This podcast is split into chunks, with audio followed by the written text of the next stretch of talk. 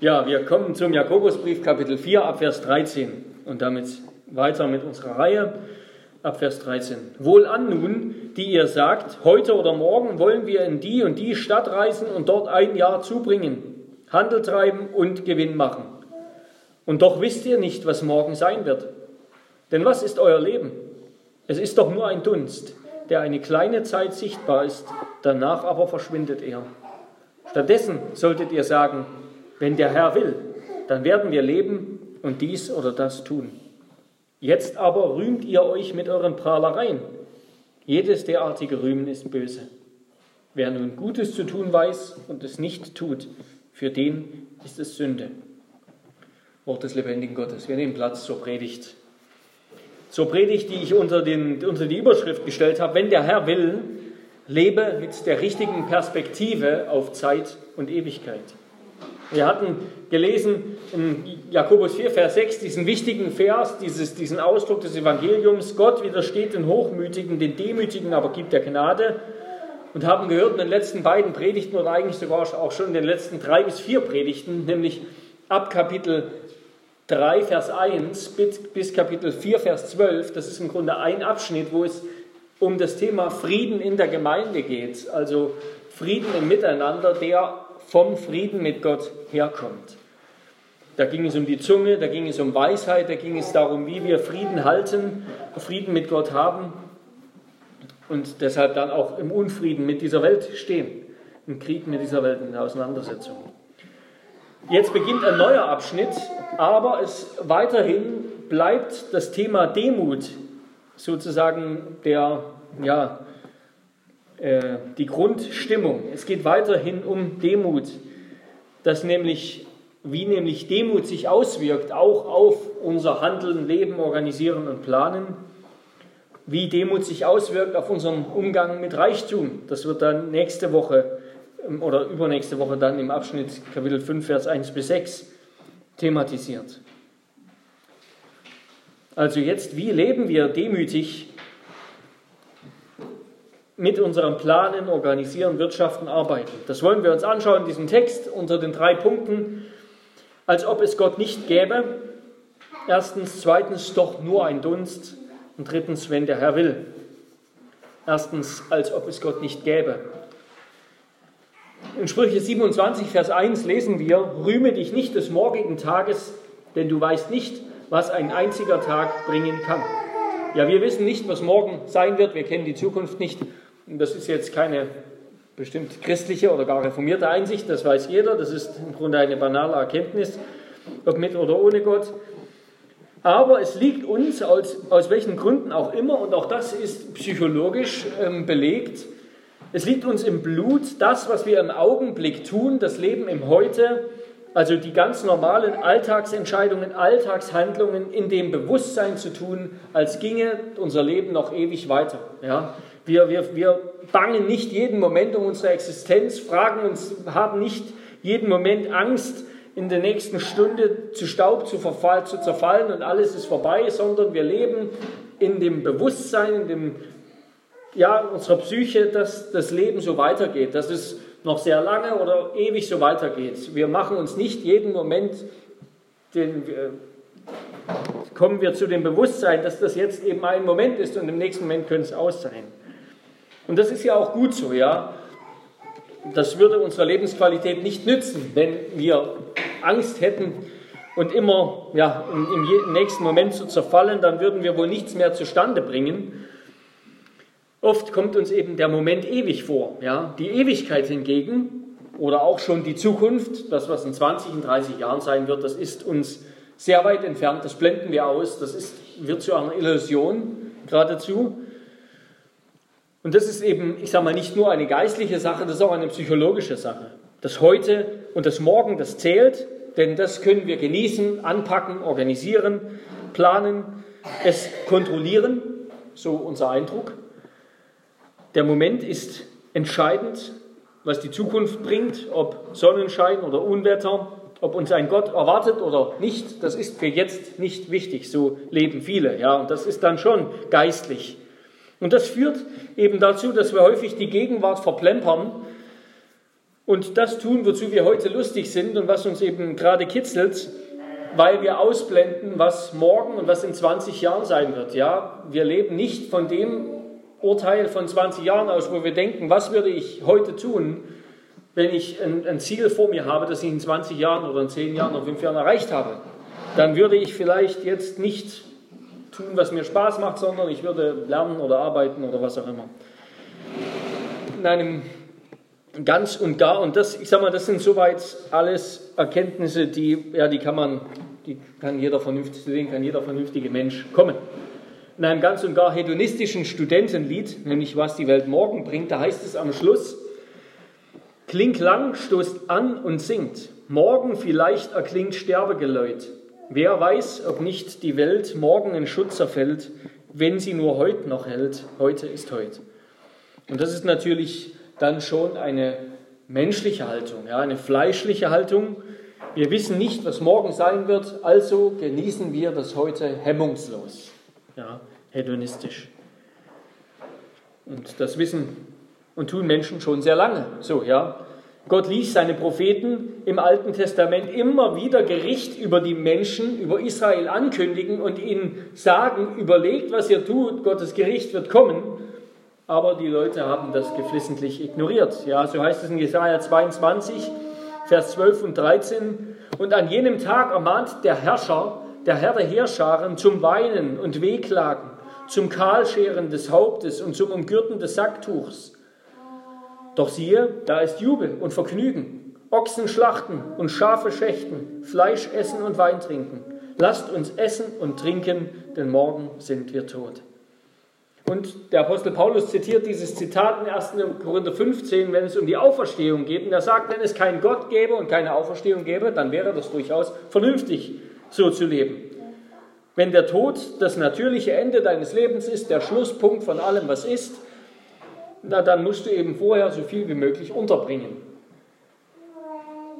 Und dann gibt es da noch diejenigen, die diese Zeit, die Gegenwart, das Heute und Morgen nicht beim Feiern verbringen, sondern die Zeit fleißig nutzen, handeln und arbeiten, planen, organisieren, rabotten, wie man im Osten gesagt hat, ähm, rabotten wie die Verrückten, also arbeiten, ähm, mit dem Ziel, reich zu werden, Wohlstand anzuhäufen. Natürlich dann, um eben auch irgendwann besser feiern zu können, ja, mehr feiern zu können.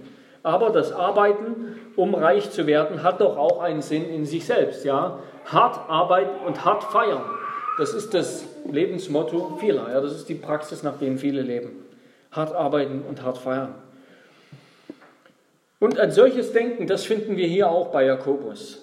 Das beschreibt er. Ja. Er schreibt da eben an eine Gruppe in der Gemeinde oder in den Gemeinden, an denen er schreibt, vielleicht ein Rundschreiben oder so, dieser Brief, an eine Gruppe von Reichen. Natürlich, wir sehen, da gab es die Mehrheit der Leute in der Gemeinde waren arm, in den Gemeinden waren arm, das, das wissen wir auch eben aus der Zeitgeschichte.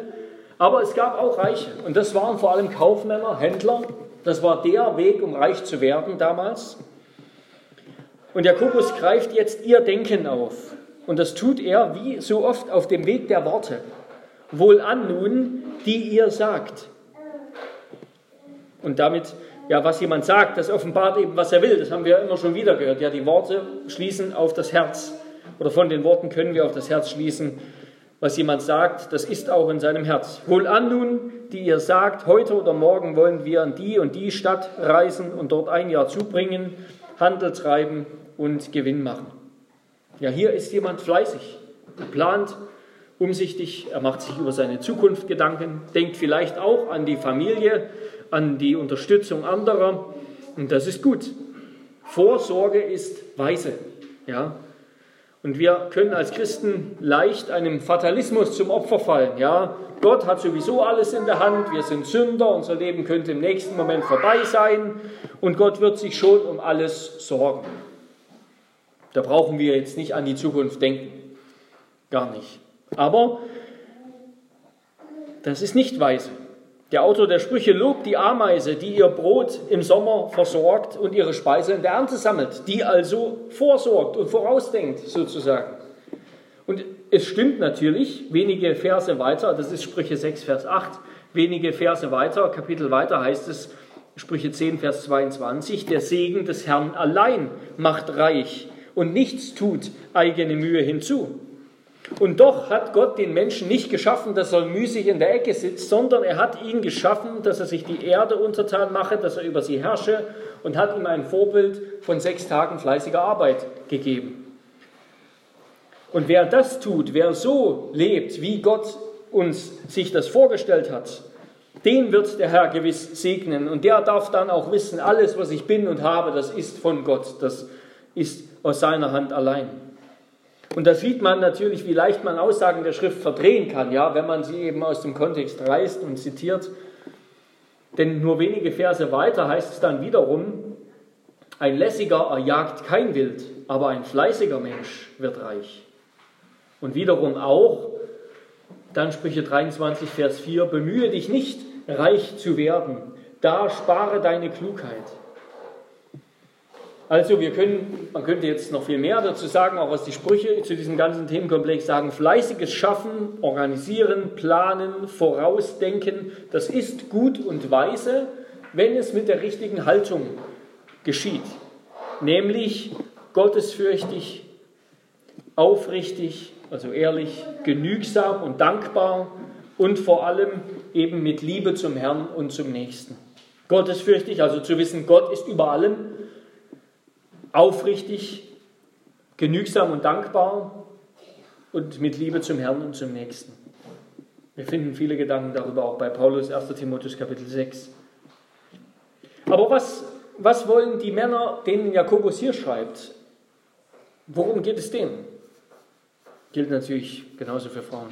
Es geht ihnen ums Gewinnmachen. Ja? Wir wollen morgen, heute oder morgen wollen wir in die in die Stadt reisen, Punkt, Punkt, Punkt, Handel treiben und Gewinn machen. Und dabei, bei diesem ganzen Organisieren, Planen, Handeln, bei diesem Vorsätzen, reich zu werden, haben sie Gott ganz vergessen. Sie haben in ihre Fähigkeiten vertraut, ganz und gar, in ihre Fähigkeiten, das zu meistern, das auf die Reihe zu bekommen, haben Pläne geschmiedet, sind dabei ganz in diesseits aufgegangen, als ob es Gott nicht gäbe diese als ob es Gott nicht gäbe, das ist eine ursprünglich eine lateinische Aussage, die ein, ein Humanist äh, getroffen hat, etsi deus non, non daretur. Ähm, ja, aber Menschen handeln so, als ob es Gott nicht gäbe. Und so haben diese Leute gehandelt. Sie haben, Vers 16, damit geprahlt, geprahlt, was sie für Gewinne machen würden, sich ihrer Erfolge gerühmt. Sie haben Gewinne ausgelassen, gefeiert und bei Verlusten wahrscheinlich auch dementsprechend geflucht und geschimpft, als ob es Gott nicht gäbe. Natürlich hätten diese Leute, die ja in, die Gemeinde gingen, wahrscheinlich, die hätten das nie so direkt gesagt. Natürlich, also ich mache meine Geschäfte ohne Gott und Gott kommt da nicht mit, ab Montag sozusagen, kommt nicht mit auf die Reise. Aber sie haben so gehandelt. Sie haben sich ihres Reichtums gerühmt, sie haben mit ihren Fertigkeiten geprahlt, sie haben sich um ihren Reichtum gesorgt und danach getrachtet, als wäre das das Wichtigste in der Welt. Und haben dabei eben Gott ganz aus der Gleichung ausgeschlossen, haben in der Praxis wie Atheisten gelebt. Und damit kommen wir zum zweiten Punkt, doch nur ein Dunst. Und das ist ein Zitat aus diesem Abschnitt. Wohlan nun, die ihr sagt, heute oder morgen wollen wir in die und die Stadt reisen und dort ein Jahr zubringen, Handel treiben und Gewinn machen. Und doch wisst ihr nicht, was morgen sein wird. Denn was ist euer Leben? Es ist doch nur ein Dunst, der eine kleine Zeit sichtbar ist, danach aber verschwindet er. Erleben, arbeiten, organisieren, planen, das alles, das Leben genießen.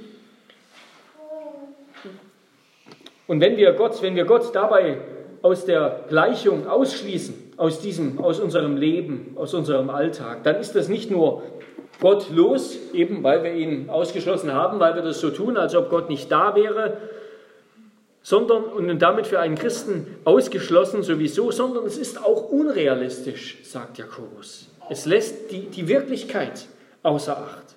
Ihr vergesst, wer ihr wirklich seid, wie euer Leben wirklich ist, wer der Mensch wirklich ist. Denn er sagt, dein Leben ist unvorhersehbar.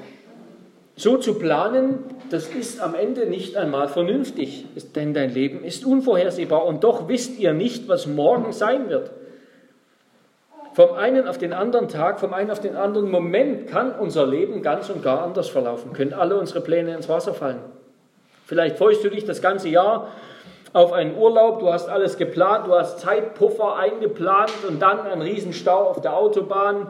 Dein Zug ist kaputt, du kommst nicht pünktlich zum Flugzeug, du musst alles umbuchen, alles wird teuer. Der Urlaub beginnt mit einem riesigen Desaster oder fällt ganz ins Wasser. Oder auch kleinere Malheure, ja, alles Mögliche kann passieren.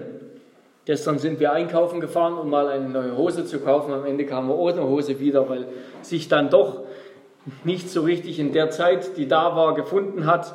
Also es funktioniert nicht so, wie wir das planen. Und das passiert im Kleinen und es passiert im Großen.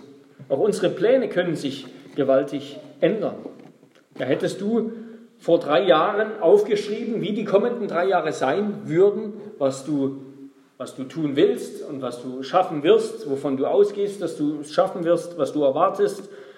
Was hätte in diesem Bericht drin gestanden? Es wäre vielleicht ganz anders gegangen. Ja? Einerseits hat deine Trägheit einige Vorhaben verhindert, die du vorhaben wolltest, die du, die du vorhattest. Andererseits hast du an anderer Stelle große Fortschritte gemacht, mit denen du gar nicht gerechnet hast.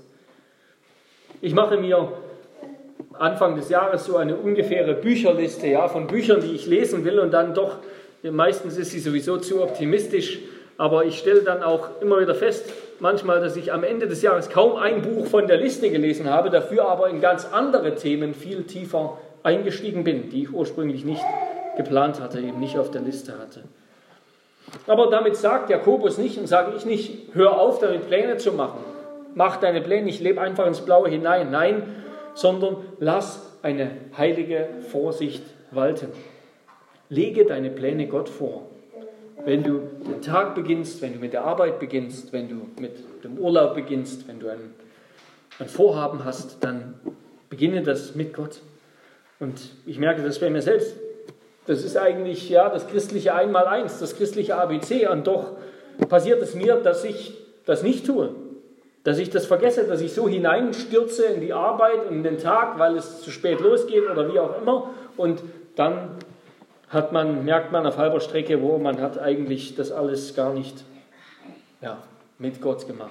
Das alles gar nicht Gott hingelegt, nicht seiner Ehre gewidmet, ist nicht ihm geweiht, nicht um seine Hilfe gebeten. Vielleicht wird man, gerade deshalb, dann lässt man sich auch, wird man umso schneller ungeduldig, ungehalten, zornig, wütend, traurig, versagt oder wie auch immer. Ja. Wir brauchen Gott, wir brauchen den Trost, dass er mit uns ist, dass das, was wir tun, in seiner Hand ist, dass er uns hält, dass er auf uns aufpasst, dass er uns eine Bestimmung gegeben hat, das, was wir jetzt tun, die Arbeit, was auch immer, die Freizeit, das alles ist von ihm, ist ein Geschenk von ihm. Und bedenke dabei, was dir geschieht, ist kein Zufall. Was dir geschieht, ist kein Zufall.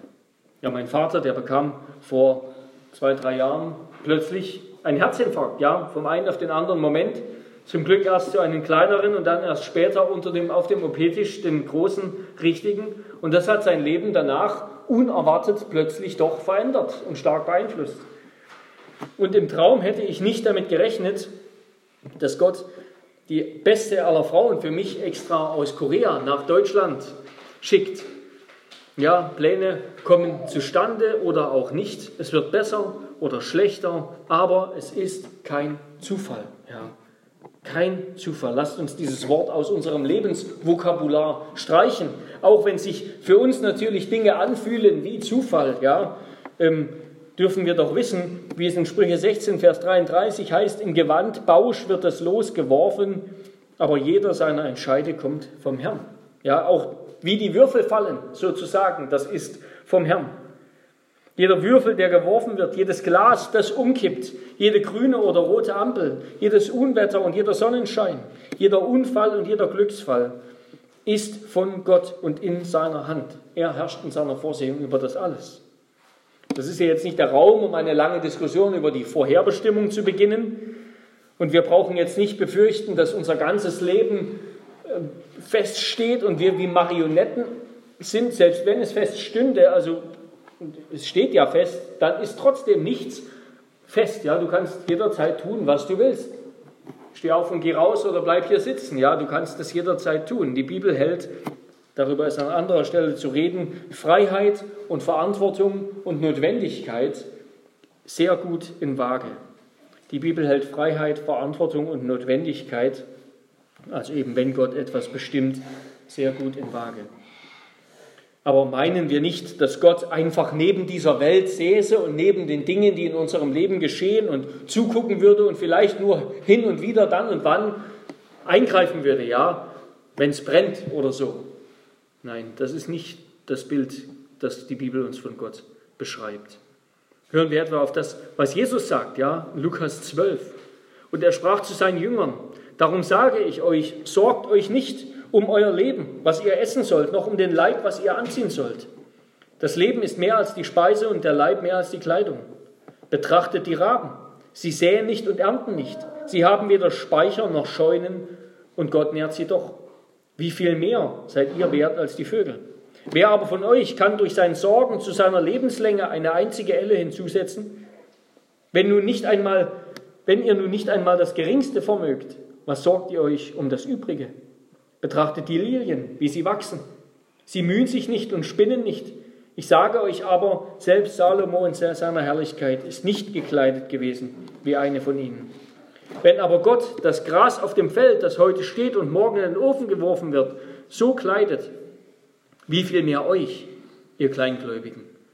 Und ihr sollt auch nicht danach trachten, was ihr essen oder trinken sollt. Und beunruhigt euch nicht. Beunruhigt euch nicht. Denn nach all diesem trachten die Heidenvölker der Welt. Euer Vater aber weiß, dass ihr diese Dinge benötigt. Ja, schau auf die Raben. Die planen nicht, die organisieren nicht, die haben keine Scheunen, kein Bankkonto, keine Lebensversicherung. Betrachte die Lilien, die nur untätig auf dem Feld herumstehen, beziehungsweise in Form von Samen eben im Feld, im Boden stecken, bis Erde, Sonne und Wasser zusammenkommen und sie füttern, damit sie wachsen. Und dann verstehe doch, sagt Jesus, dein Vater hat diese Welt gemacht und es ist Gott, dein Vater, der sie erhält und der in jedem Moment alles in seiner Hand hält, der die Graspalme kleidet, ja, wird er nicht auch uns kleiden. Mag die Welt behaupten, was sie will, dass es Gott nicht gibt und ihn aus der Gleichung ausschließen, dass er, wenn überhaupt, nur irgendwie am Rand da wäre, ohne sich einzumischen. Nein, die Entstehung, die Entstehung und das Funktionieren der Welt ohne Gott, ja, das gehört zum irrationalsten und dümmsten, was sich Menschen je ausgedacht haben. Ja, dass diese Welt, dass all das hier aus Zufall ist, das ist das Dümmste, was man sich auch nur denken kann. Ja, das ist nicht vernünftig. Die Wahrheit ist, dein Vater ist an jedem Tag und an jedem Ort und immer über dir, in jedem Moment deines Lebens um dich. Wasser und Erde und Sonne sind von ihm und alles andere, ja. Die Post bringt das Paket, aber geschickt hat es ein anderer. Und weil wir nur den Postboten sehen und nicht den Absender, glauben wir nicht an ihn oder denken nicht, dass da ein Absender da ist. Ja, doch es ist aber ein Absender da. Alles, was zu uns kommt in unserem Leben und eben die kleinsten Dinge, Sonne, die alltäglichsten Dinge, ja, Sonne, Wasser, Erde, Essen und Trinken und auch die ganz besonderen und großen Dinge, alle sind sie von Gott. Du lebst in einer Welt, die dein Vater gemacht hat und dein Vater sorgt für dich. Und deshalb sei getrost, freu dich an der überfließenden Menge und Fülle seiner Gaben, freu dich an den alltäglichen, schön, an, den, an der Schönheit der alltäglichen Gaben, jetzt im Herbst, ja, an der Schönheit eines jeden Blattes, das sich grün und dann gelb und vielleicht rot und dann braun färbt und dann herunterfällt. Im Winter, wie Gott eine jede Schneeflocke einzigartig gestaltet, ja. Gott macht diese Welt wunderschön und er sorgt für uns. Sie ist in seiner Hand. Und deshalb sorge dich nicht, sagt Jesus, um den morgigen Tag, denn der morgige Tag wird für das Seine sorgen. Und wie wir es dann gleich singen werden, von Paul Gerhard, auf, auf, gib deinem Schmerze und Sorgen gute Nacht. Lass fahren, was das Herz betrübt und traurig macht. bist du doch nicht Regente, der alles führen soll. Gott sitzt im Regimente und führet alles wohl. Also bedenke erstens, dein Leben ist unvorhersehbar. Wir können zwar besser planen als die Raben und trotzdem wissen wir nicht, was im nächsten Moment geschehen wird und geschehen kann. Aber Gott weiß es und wer an Jesus glaubt, der hat Gott zum Vater. Und Gott weiß es nicht nur, er bewirkt es auch. Ja. Was bedeutet das nicht für unser Leben, ja, für unseren Alltag? Zweitens, also erstens, unser Leben ist unvorhersehbar. Zweitens, unser Leben ist kurz.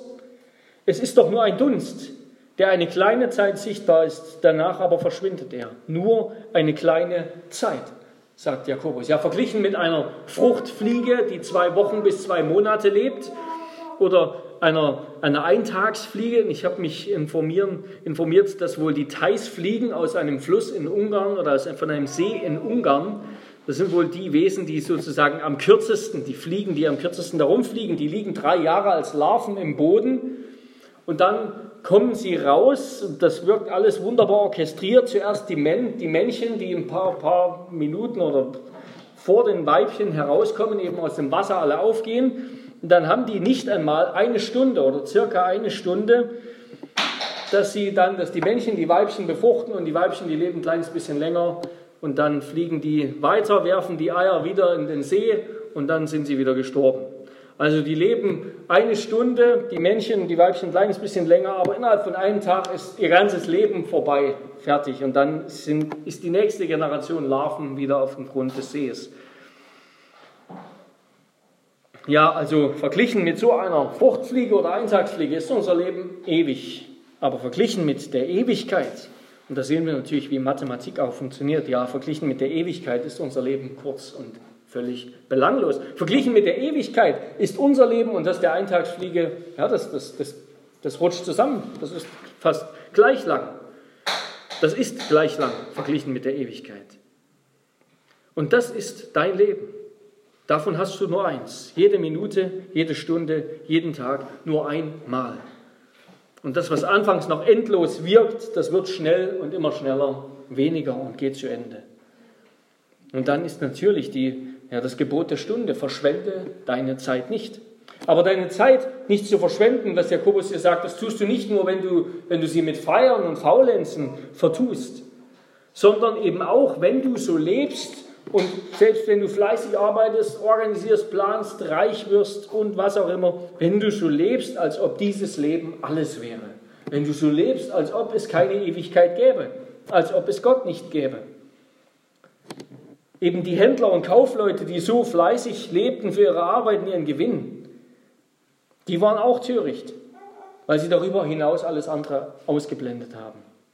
Als Jesus das Gleichnis vom reichen Kornbauern erzählt, der eben eine große Ernte eingefahren hat und sich dann anschließend einredet, alles sei gut, dann sagt er, Lukas 12, Vers 15, habt Acht und hütet euch vor der Habsucht, denn niemandes Leben hängt von dem Überfluss ab, den er an Gütern hat. Ja, dein Leben ist so kurz. Betrüge dich nicht, dass du meinst, du kannst dein Leben mit irdischem, mit irdischem Wohlstand verlängern oder durch Überfluss verbessern. Ja, Gott ist es, der uns viele Gaben gibt, um sie zu genießen. Und dafür dürfen wir dankbar sein, 1. Timotheus 6, 17. Aber ob es mehr oder weniger sind, der Schlüssel zu Lebensfreude und zu Erfüllung, der liegt nicht in mehr oder weniger Gütern, mehr oder weniger Lebenstagen.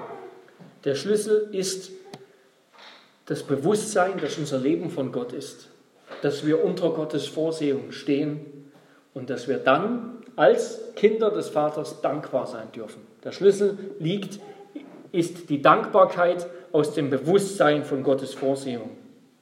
Wenn wir dankbar sind, dann können wir uns freuen an sehr kleinen Dingen, wirklich freuen. Wenn wir hingegen undankbar sind und immer nur mehr wollen, dann haben wir schon sehr viel und sind trotzdem nicht froh damit und werden auch nicht froh damit. Und das ist es doch, was wir im Leben vieler Menschen auch sehen, oder? Unser Leben ist kurz. Und zugleich ist unser Leben ganz und gar nicht kurz, denn es folgt eben eine Ewigkeit. Wir sind dafür gemacht. Nicht, dass wir die Ewigkeit in uns haben, Gott schenkt es uns, dass wir ewig leben, aber Gott hat uns dafür bestimmt, dass wir ewig mit ihm Gemeinschaft haben. Und unser Leben auf Erden, das ist die Einleitung, die Prüfung für das Wesentliche. Und als Christen wissen wir das, kennen wir das. Wir kennen den, der kommt, den Richter und Retter. Und deshalb dürfen wir uns auch immer wieder sagen, es ist letzten Endes nicht alles entscheidend, was aus deinen irdischen Plänen wird.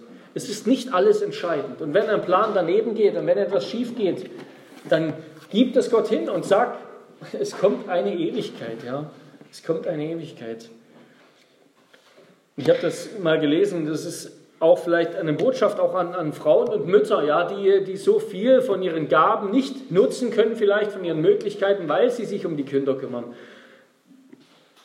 Ja, wir dürfen wissen, es kommt eine Ewigkeit und die Ewigkeit, das ist nicht ewig Harfe spielen irgendwo auf einer Wolke, sondern das ist ein Leben, durch das wir nutzen dürfen und genießen dürfen, wo, wo wir sehr viel erleben und lernen und tun werden.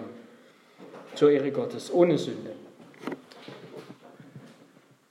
Ja, wir gehören schon jetzt dem Auferstandenen, dem verherrlichten Christus. Wir sind eins mit ihm. Lasst uns deshalb nach dem trachten, was droben ist, wo Christus ist. Lasst uns danach trachten, ihm schon jetzt zu gefallen. Denn wenn wir das nicht tun, dann ist es Sünde. Ja, wie Jakobus schreibt in Vers 17, wenn du nun weißt, Gutes zu tun und tust es nicht, dann ist es für dich Sünde. Das ist einerseits eine ganz allgemeine Aussage, die gilt für sehr vieles. Die gilt aber eben auch für das Planen. Wenn du weißt, was du eigentlich tun sollst und wie du eigentlich leben sollst und tust es nicht, dann ist das Sünde. Und drittens, dein Leben ist vergänglich und schwach. Denn was ist euer Leben? Es ist doch nur ein Dunst, der eine kleine Zeit sichtbar ist, danach aber verschwindet er. Ja, es ist eben wie ein Dunst, wie so ein Morgennebel, der sich manchmal über das Land ausbreitet und herrlich aussieht und dann aber, wenn die Sonne aufgeht, ja, wird, vertreibt sie ihn mühelos, wird er vergehen. Es ist wie der Rauch von einem Lagerfeuer, der aufgeht und schon wenige Meter höher nicht mehr sichtbar ist, schon verschwunden ist im Abendhimmel. Und während die Landwirtschaft und damit das ganze Leben früher sehr abhängig war von Umweltbedingungen, ja früher war das ganze Leben noch sehr abhängig von äußeren Bedingungen, ist es heute so, dass wir mit unseren technischen Möglichkeiten, mit unseren medizinischen Möglichkeiten, unseren technologischen Möglichkeiten, dass wir uns viel freier gemacht haben von der Umwelt. Ja? Wir haben Möglichkeiten von Boden- und Wassernutzung und wenn es nicht regnet, dann finden wir auch eine Lösung und so weiter. Die Erde besitzt nicht mehr die gleiche Autorität über uns, wie sie in vergangenen Jahrhunderten hatte. Wenn es mal nicht regnet, gibt es nicht gleich eine Hungersnot. Gibt es andere Möglichkeiten? Gibt es ohnehin Handel, weltweiten Handel? So ist es auch mit Medizin, mit der Fortbewegungstechnologie. Ja, wir, wir können uns über die ganze Erde fortbewegen innerhalb von wenigen Stunden. Wir vermeiden damit Zeitverlust. Oder umgekehrt, beziehungsweise betrachten wir geografische Größen eigentlich jetzt vor allem als Zeitverlust, nicht mehr als geografische Entfernung. Ja, wir leben in einer Welt, in der es immer leichter wird, sich vorzustellen, dass die Realität etwas ist, das wir nach unserem eigenen Willen verändern können, ja, dass wir nach, eigen, nach unseren eigenen Wünschen manipulieren können und nicht etwas, von dem, dem wir uns anpassen müssen, das wir passiv akzeptieren müssen. Wir erfinden die Welt neu, wir erfinden die Natur, wir erfinden unser eigenes Leben. Die Welt ist unter, unter unserer Kontrolle, meinen wir. Und so denken eben viele Menschen heute, auch in ganz persönlichen Angelegenheiten. Ja, dieses ganze Thema Gender, das Geschlecht ändern, ist auch, fällt auch darunter. Ja, wir sind nicht mehr abhängig von unserem biologischen Geschlecht, wir können eben einfach unser Geschlecht verändern. Es gibt nichts mehr, was feststeht. Wir haben die Möglichkeiten, uns selbst ganz und gar neu zu erfinden. Aber das ist ein Irrtum, ja, ein Irrtum, nicht nur was vielleicht das eigene Geschlecht begeht, sondern auch was, was die Schöpfung angeht. Ja, und wir sehen immer wieder schmerzlich, dass wir doch abhängig sind von der Natur. Ja, dass wir die Natur noch nicht überwunden haben. Da gibt es Unwetter, die zu riesigen Flutkatastrophen werden, da gibt es ganz andere Dinge, Feuer, Feuersbrünste durch Trockenheit und vieles anderes. Ja, wir haben die Welt noch immer nicht unter Kontrolle. Und wenn diese Corona-Pandemie, wie man sie auch bewerten mag, wenn sie ein Gutes hat, dann vielleicht, dass der Tod mal wieder etwas mehr Publicity bekommen hat, sozusagen. Ja, der Tod ist den Menschen wieder etwas bewusster geworden. Freilich führt das jetzt in unserer Gesellschaft mit unserer Machbarkeitsideologie, mit unserem Machbarkeitsglauben dazu, dass wir denken, wir können dieses Virus besiegen und dann können wir die Klimakrise besiegen und die Hungerkrise besiegen und andere Dinge.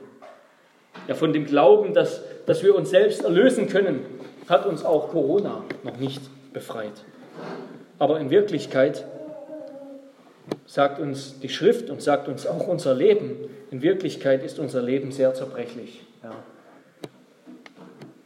Es ist sehr zerbrechlich, es kann sehr leicht vergehen. Es ist unvorhersehbar, es ist kurz, es ist zerbrechlich. Und doch dürfen wir wissen, es ist von Gott gemacht und es ist in der Hand unseres Vaters.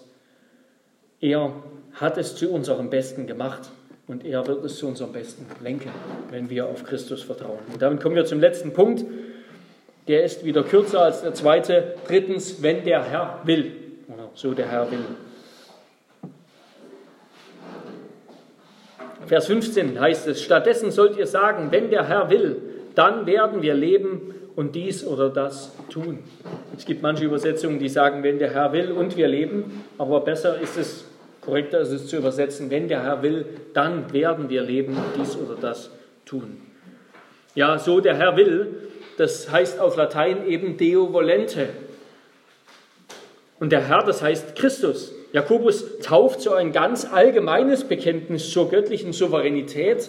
Ich sage mal, dieses, dieses Bewusstsein, dass wenn Gott will, und dann wird es, das war in der Antike, wo alle noch an Gott geglaubt haben, war das allen gegenwärtig. Ja klar, wenn Gott will, dann wird es. Aber Jakobus tauft es hier bewusst auf Christus, auf den Herrn, auf den Kyrios hin wenn Christus will, dann geschieht es. Christus, der erhöhte, verherrlichte König. Und dieses Diovalente, das steht abgekürzt zum Beispiel auf jedem unserer Faltblätter vom DV, Diovalente, Sonntag, den 3. Oktober. Müssen wir das jetzt immer mit dazu sagen, bevor wir irgendetwas sagen? Nein, ja, das ist keine magische Formel, nach der unsere Pläne dann funktionieren, wenn wir sie dazu sagen. Aber es ist doch nicht verkehrt, das immer wieder mitzusagen, um uns und auch unserem Gegenüber deutlich zu machen. Das, was wir jetzt hier gerade besprechen und planen, das ist, steht unter der Vorsehung Gottes und ist abhängig von Gottes Vorsehung. Es ist vor allem wichtig, dass wir das innerlich hinzufügen. Ja. Ich nehme eben Abstand von dem Selbstvertrauen dieser Händler. Abstand davon zu glauben, ich kann alles selbst organisieren. Ich hüte mich vor den Emotionen, die aufsteigen, wenn meine egoistischen Pläne durchkreuzt werden. Und vor unangemessenen Reaktionen, Wutausbrüchen, Flüchen, wenn es nicht funktioniert. Eben weil ich Gott für den Moment vergessen habe. Ja, ich sage das innerlich mit dazu. Ich mache mir bewusst, alles, was ich will und tue und plane, ist von Gott abhängig.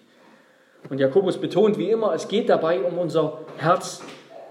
Es geht Gott um ein ungeteiltes Herz, auch beim Wünschen, beim Planen, beim Organisieren. So Gott will, soll also das Motto aller unserer Absichten und Vorhaben sein. Gott soll unseren Wünschen und Vorhaben vorgeordnet sein. Also erstens, weihe deine Pläne, deine Vorhaben, deine Wünsche, auch was du dir wünschst. Ja, auch das dürfen wir Gott sagen, was du dir wünschst, weihe das Gott. Sieh es als etwas an, womit du ihm zuerst dienst. Nicht deinem Überleben, nicht deinem Geldbeutel, sondern ihm und dann auch deiner Verantwortung, deiner Familie, deiner Gemeinde. Zweitens, bekenne Gott dass du allein von seinem Wohlwollen, seiner Hilfe, seiner Treue und Vorsehung abhängig bist. Ja, wie wir gleich im Anschluss singen werden, wenn der Herr nicht das Haus baut, dann arbeiten umsonst die daran bauen. Wenn der Herr nicht die Stadt behütet, dann wacht der Wächter umsonst. Es ist umsonst, dass ihr früh aufsteht und spät aufbleibt und sauer erworbenes Brot esst. solches gibt er seinen Geliebten im Schlaf. Ja. Wir sind immer abhängig von Gottes Wohlwollen, von seiner Hilfe und Treue. Und er kann Pläne gelingen lassen, die wir uns gar nicht vorstellen können. Und er kann andererseits Dinge, die uns ganz sicher scheinen, daneben gehen lassen. Und dann lasst uns ihn über allem loben, was uns gelingt, was er uns gibt, denn es ist seine Gabe und Ausdruck seiner Huld. 1. Korinther 4, Vers 7. Denn wer gibt dir den Vorzug? Und was besitzt du, das du nicht empfangen hast? Wenn du es aber empfangen hast, was rühmst du dich, als ob du es nicht empfangen hättest? Ja, alles ist uns geschenkt. Wir sind die, die empfangen haben. Wir kennen diese Redensart, man soll den Tag nicht vor dem Abend loben, ja, denn er kann immer noch schiefgehen, sozusagen. Aber wir können Gott schon vor dem Abend loben, denn unser Gott ist gut und er hat auch den Abend in seiner Hand. Und wenn wir so denken und uns das bewusst machen, was tun wir dann anderes, als innerlich zu beten, dein Wille geschehe. Ja, wie wir das auch im Unser Vater täglich beten. Dein Wille geschehe. Dein Wille sei vor meinem Willen, vor meinen Ängsten, Vorhaben, Plänen und Wünschen. Gott, ich habe jetzt nach bestem Wissen und Gewissen getan. Du siehst auch all meine Mängel, meine Nachlässigkeit, meine Fehler, meine Schwachheit. Ich vertraue dir aber das jetzt an, weil ich weiß, dass du es mit Sicherheit besser machen wirst als ich. Und auch wenn ich das nicht verstehen mag, wenn du meine Pläne durchkreuzt, dann will ich doch fest vertrauen, dass du es mir zum Besten wendest, wie du versprochen hast. Ich bin gewiss, dass du es gut mit mir meinst, mein himmlischer Vater, besser als irgendjemand sonst. Und dass es zum Guten führen wird. Und dass du es zum Guten führen wirst als allmächtiger Gott. Ja, so beten wir. Das machen wir uns bewusst, wenn wir beten, dein Wille geschehe. Dein Wille geschehe in meinem Leben. Ja, Gott meint es ja nicht schlecht. Er meint es ja niemals schlecht. Es ist ja nicht so, dass wir das beten, dass wir uns das bewusst machen, damit wir uns dann nicht ganz so sehr ärgern, wenn es schief geht. Ja, ich habe ja so, sofort gesagt, wenn Gott will, das heißt, es könnte sowieso irgendwie schief gehen und dann, nein, ist ja nicht so, dass Gott es möglichst schlecht meint und dass es möglichst schief geht. Wenn wir glauben, dass hinter dem Leben kein Zufall oder Schicksal steckt oder dass wir das Leben irgendwie selbst in die Hand nehmen könnten, sondern dass unser Gott und Vater dahinter ist. Und dass er es gut meint, immer gut meint. Lasst uns das glauben und vertrauen. Dass es Gottes Wille ist. So war das, als Paulus nach Jerusalem ging. Der Apostel Paulus ging von seiner letzten Missionsreise nach Jerusalem und da, da wollten ihn alle abbringen. Er war, er war bei Philippus, er war bei verschiedenen Gläubigen in Ephesus nochmal zum Abschiedsbesuch sozusagen und auf mehr, an mehreren Stationen wurde ihm angekündigt, dass er dort gefangen genommen werden wird, dass es ihm dort schlechter gehen wird. Und sie alle wollten ihn abhalten, wollten versuchen, ihn abzuhalten. Und Paulus hat gesagt, nein, lasst mich gehen, haltet mich doch nicht ab. Und da haben sie sich damit getröstet, Apostelgeschichte 21, Vers 14, sie haben sich damit getröstet, dass es des Herrn Wille ist. Ja, es ist Gottes Wille. Und auch wenn er dort leiden muss und wenn es dort Schweres zu ertragen und zu erleiden gibt, dürfen wir uns damit trösten, es ist Gottes Wille. Es ist nicht schlecht für uns. Es wird nicht zum Schlechten hinauslaufen am Ende, in der Ewigkeit. Gott meint es nicht böse, niemals. Ja, der uns so sehr liebt, dass er uns seinen eigenen Sohn, sein Liebstes schenkt. Er hat uns mit ihm alles geschenkt. Er wird, er schenkt uns kein, schickt uns kein Unheil um des Unheils willen auf unseren Weg. Ja, mögen wir auch hier lernen, unseren Herrn Jesus zum Vorbild zu nehmen, der dieses Gebet auch betete, kurz bevor er ans Kreuz ging. Ja, als er ans Kreuz ging, wegen all unserer Sünde und Missetat, wegen all unserem Misstrauen gegenüber Gott, weil er dort uns erlöst hat. Als er gebetet hat im Garten Gethsemane, aber Vater, alles ist dir möglich, nimm diesen Kelch von mir, doch nicht was ich will, sondern was du willst. Ja, das, das ist genau dieses Gebet. Nicht was ich will, sondern was du willst. Und die ganze Frömmigkeit eines Christen, eines Jüngers, Wir können das jetzt hier aufdröseln, machen wir aber nicht. Die ganze Frömmigkeit eines Christen steckt in diesem Vers drin. Alles, alle Aspekte von Jüngerschaft finden sich in diesem Gebet. Die gehorsame Hingabe in seinen Willen, das Vertrauen auf ihn, auch eben im finsteren durchs Jammertal hindurch, das Gott zum Heil führt, das Gebet, die Wachsamkeit über das eigene Herz, die Demut und Dienstbereitschaft, die Bereitschaft zur Versöhnung, der Versuchung zu widerstehen und Gott und Christus als Herrn und Retter zu bekennen. Alle Aspekte von Jüngerschaft finden sich hier wieder, in dem, was Jesus hier tut. Doch nicht, was ich will, sondern was du willst. Ja, und nach diesem, nachdem Jesus das betete, wurde es nicht plötzlich besser. Nein, er musste durch Unvorstellbares leiden. Aber nicht nur hat Gott ihm die Kraft und den Gehorsam und die Hoffnung und die Vorfreude und den Glauben geschenkt, all das zu ertragen und all das zu tun, sondern er hat auch sein Gebet erhört, wie wir wissen. Er hat ihn, ihm Leben geschenkt. Er hat ihn von den Toten auferweckt, ja, aber er musste eben trotzdem zuerst ans Kreuz, zuerst ins Grab. Und dann hat Gott ihn zum König aller Könige gemacht, hat Gott ihn von den Toten auferweckt und erhöht. Wenn wir das so beten, dann vertrauen wir uns an, dann wird Gott uns die Kraft schenken, das zu tun, was zu tun ist. Er wird uns Gelingen schenken, er wird uns vielleicht auch durch schwere Wege schicken, aber dann wissen wir, er ist bei uns, es ist sein Wille, die Kraft ist von ihm und auch der Ausgang wird sein, nach seinem Willen sein. Ja, hätte es, hätte es besser kommen können, wenn Jesus sich dem nicht gestellt hätte, wenn Jesus dort weggelaufen wäre oder die römischen Soldaten, wie er gesagt hätte, die mit den himmlischen Legionen bekämpft hätte. Nein, es hätte nicht besser kommen können.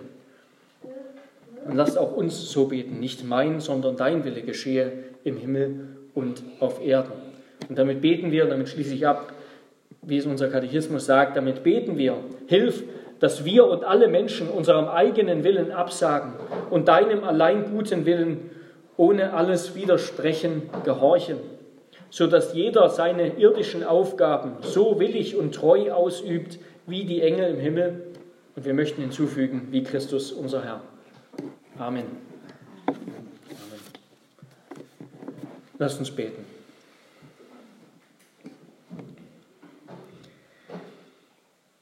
Ja, Herr, unser Gott, dein Wille geschehe wie im Himmel, so auf Erden. Herr, wir wissen, dass das ohnehin der Fall ist ob wir das beten oder nicht, ob wir uns dessen bewusst sind oder nicht. Du bist souverän, du herrschst über diese Welt und dein Wille geschieht in jedem Fall.